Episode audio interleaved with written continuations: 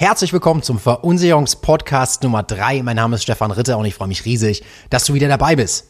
Kennst du das, wenn sich dein Geld jedes Jahr reduziert oder besser gesagt verbrennt? Und weißt du auch, woran das liegt? Genau deshalb sprechen wir die nächsten 10 bis 15 Minuten über das Thema Inflation, damit du mit deinem Geld nachhaltig besser umgehen kannst, mehr Spaß im Alter hast und zudem analysieren kannst, ob das auch noch richtig ist, was da alles passiert. Am Ende verrate ich dir auch noch gerne, ob die Inflation auch wirklich gewollt ist oder nicht. Das verrate ich dir ganz zum Schluss. Beginnen möchte ich gerne mit einer kleinen Geschichte. Ich hatte in der Kundenberatung erlebt, dass eine ältere Dame gesagt hat, sie möchte mit 67 eine riesengroße Weltreise machen. Dafür hat sie schon heute 50.000 Euro gespart und hat das einfach auf dem Konto liegen. Und es sollte losgehen. Sie hat gesagt, sie träumt von dieser Reise in Südamerika. Einmal durch ganz Südamerika, dann durch ganz Europa, bis sie nach Asien reist, um am Ende in Australien anzukommen und die Reise zu beenden. Sie hat gesagt, sie möchte in 15 Jahren diese Reise antreten und freut sich ihr Leben lang drauf. Plötzlich war es jedoch so, dass nach 15 Jahren sie festgestellt hat, dass die Reise jetzt aktuell, sie hatte alles Buch geführt, sie hat exakt jeden Euro berechnet und hat gesagt, Mensch, 50.000 Euro, das wird mir reichen. Und 15 Jahre später macht sie die gleiche Rechnung wieder und sagt, jetzt geht die finale Planung los und sie stellt fest, die Reise kostet nicht mehr 50.000, sondern 67.000 Euro für genau die gleiche Route. Was ist passiert? Die Inflation hat einfach zugeschlagen und die Inflation ist die Konsequenz daraus, dass leider alles teurer wird. Obwohl sie also noch immer 50.000 Euro auf dem Konto hat, ja, muss sie natürlich in Asien dann leider die Reise abbrechen, weil bis zu Australien reicht die Kohle nicht mehr. Inflation ist also ein schleichender Prozess, den keiner spürt, aber trotzdem existiert er. Und nichts bringt es besser auf den Punkt als das Wort Kaufkraftverlust. Kaufkraftverlust ist der Ausdruck dafür, dass Preise ansteigen und ich für den gleichen Wert, in unserem Beispiel 50.000 Euro, weniger bekomme. Meine Kaufkraft wird weniger wert. Und das kannst du gar nicht aufhalten. Wusstest du das? Dass die EZB jedes Jahr als Ziel 2% Preissteigerung sich wünscht und vorstellt? Dass auch Deutschland die letzten Jahre 1,4, 1,8, 1,5% Preissteigerung hatte? Wenn du also nicht mit deinem Geld wirtschaftest und auch keinen Zinseffekt erzielst, verbrennt dir die Kohle automatisch. Und das Entscheidende ist, dass die wenigsten wissen, wie das Ganze funktioniert. Kurz und knapp möchte ich dir erklären, woraus das resultiert, weil Inflation ist schon der Preisanstieg. Es ist aber nur das Maß der Teuerung. Was die wenigsten wissen, ist, wie das funktioniert. Es gibt in Deutschland einen sogenannten Verbraucher- bzw. Verbraucherpreisindex, Verbraucherindex. Das ist ein Warenkorb.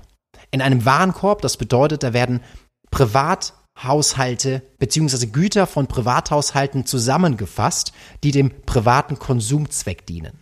Und jedes Jahr wird dieser Warenkorb miteinander verglichen. Das heißt also, man kann am Ende des Jahres im Vergleich zum Vorjahr sagen, hat, wie hat sich das absolut entwickelt? Dieser Preis, wurde es teurer? Wenn ja, wie hoch? Wie viel Euro exakt? Absolut? Oder relativ? Also in wie viel Prozent wurde das teurer? Und diese Prozentangabe, dieses relative Maß, das wird ausgedrückt durch die Inflation. Das heißt also, die Inflation ist das Maß der Teuerung. Inflation ist nicht einfach pauschal, Preis wird teurer, sondern ist die Konsequenz aus diesem Vermögenspreisindex. Und jetzt viel wichtiger. In der Inflation steckt auch noch ein anderes Wort davor und das ist das Thema Schatteninflation. Es gibt Preise, es gibt Güter, die fallen diesem Verbraucherindex, in diesem Warenkorb nicht so sehr ins Gewicht. Und das möchte ich dir an, Kugel, an einer Kugel Eis veranschaulichen. Früher habe ich für 50 Pfennig eine kleine gemischte Tüte mit einem Schlumpf und mit einem Senderschock gekauft oder eine Kugel Eis. Irgendwann plötzlich kostete eine Kugel Eis 50 Cent. Mittlerweile sind wir, glaube ich, bei 1,50 Euro und ich bin mir sicher, wenn ich nach Köln oder nach München gehe, kostet mich die Kugel Eis 3 Euro. Hoffentlich mit Waffel. Aber darum geht's gar nicht. Weil wenn du dir den Preis anschaust von einer Kugel Eis, wirst du feststellen, dass die Inflation jährlich bei einer Kugel Eis 8% beträgt. 8%. Und das ist die sogenannte Schatteninflation. Güter, die teurer werden, viel drastischer, aber in diesem Vermögens, äh, Verbraucher, nicht Vermögens, sondern Verbraucherpreisindex gar nicht so in die Gewichtung fallen. Und deshalb ist die Inflation ein Monster, weil sie einfach zuschlägt, ohne dass wir sie wirklich spüren, weil es so ein schleichender Prozess ist. Wenn du also Geld auf deinem Konto hast oder Geld übrig hast, um es zu besparen, such dir immer, immer, das ist ganz wichtig, eine Anlage, die mindestens 2% hat. Ansonsten hältst du nicht mal deine Kaufkraft. Und das ist wichtig zu wissen. Kurz und knapp noch zum Gegenteil. Das Gegenteil zur Inflation ist die Deflation. Deflation würde bedeuten, die Preise fallen. Die Preise reduzieren sich. Es gibt eine Verknappung. Und auch das ist die Konsequenz von der Volkswirtschaft. Das bedeutet beispielsweise, wenn die Preise sich reduzieren und die Menschen immer noch nachdenken darüber, ob sie etwas kaufen, aber wissen, dass die Preise ja günstiger werden, weil das Angebot zu groß ist, dann wird nicht gekauft. Und wenn nicht gekauft wird, leidet die Wirtschaft darunter. Und wenn die Wirtschaft darunter leidet, dann werden Unternehmen leider nicht größer. Und wenn sie nicht größer werden, dann werden sie entweder gleich groß, bleiben gleich groß oder kleiner. Wenn sie kleiner werden, gibt es Arbeitslose. Wenn es Arbeitslose gibt, dann wird das für die Wirtschaft nicht sonderlich gut sein. Das heißt, lieber akzeptiert man die Inflation anstelle der Deflation. Man könnte auch sagen, lieber habe ich den, den Spatz in der Hand als die Taube auf dem Dach.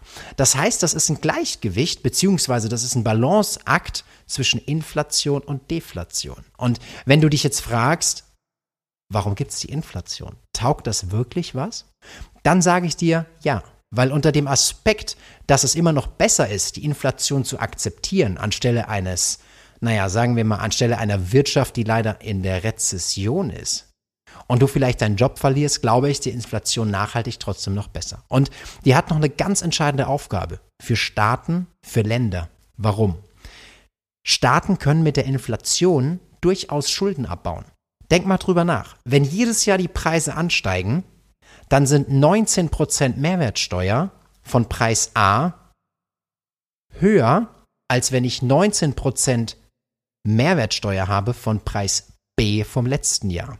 Das heißt also, mit steigendem Preis erhöht sich automatisch auch die Steuereinnahme für ein Land.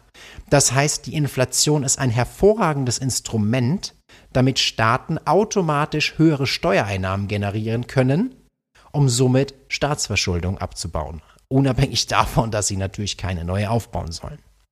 So viel sei gesagt an dieser Stelle. Ich hoffe, Inflation ist für dich jetzt greifbarer. Du verstehst, dass es nicht nur darum geht, Zinsen zu erwirtschaften, um neben der Kaufkraft auch nur das Geld zu vermehren. Ich hoffe, du verstehst auch, dass die Deflation das schlimmere Übel ist im Vergleich zur Inflation. Und ich hoffe, du weißt jetzt auch, dass die Inflation die Konsequenz ist aus dem Verbraucherpreisindex, der jedes Jahr verglichen wird. Ich hoffe also, dass du für dich künftig sagst, Mensch, ich habe es kapiert. Ich brauche also mindestens, und das ist genau das Thema, mindestens zwei Prozent Zinsertrag aus meinen Anlagen, weil alles andere ist Kaufkraftverlust. Und wenn du dir Gedanken machst, wie mache ich jetzt das, dann bleib dran. Wir reden in der nächsten Folge gerne über das Thema Vermögensaufbau oder Kapitalanlagen, welche Möglichkeiten es gibt rund um das Thema verzinsliches Sparen. Bis dahin bedanke ich mich wieder fürs Zuhören, wünsche dir noch einen wunderbaren Tag. Weitere Infos findest du wie gehabt unter www.stefanritter.info und dann bis zum nächsten Mal. Tschüss.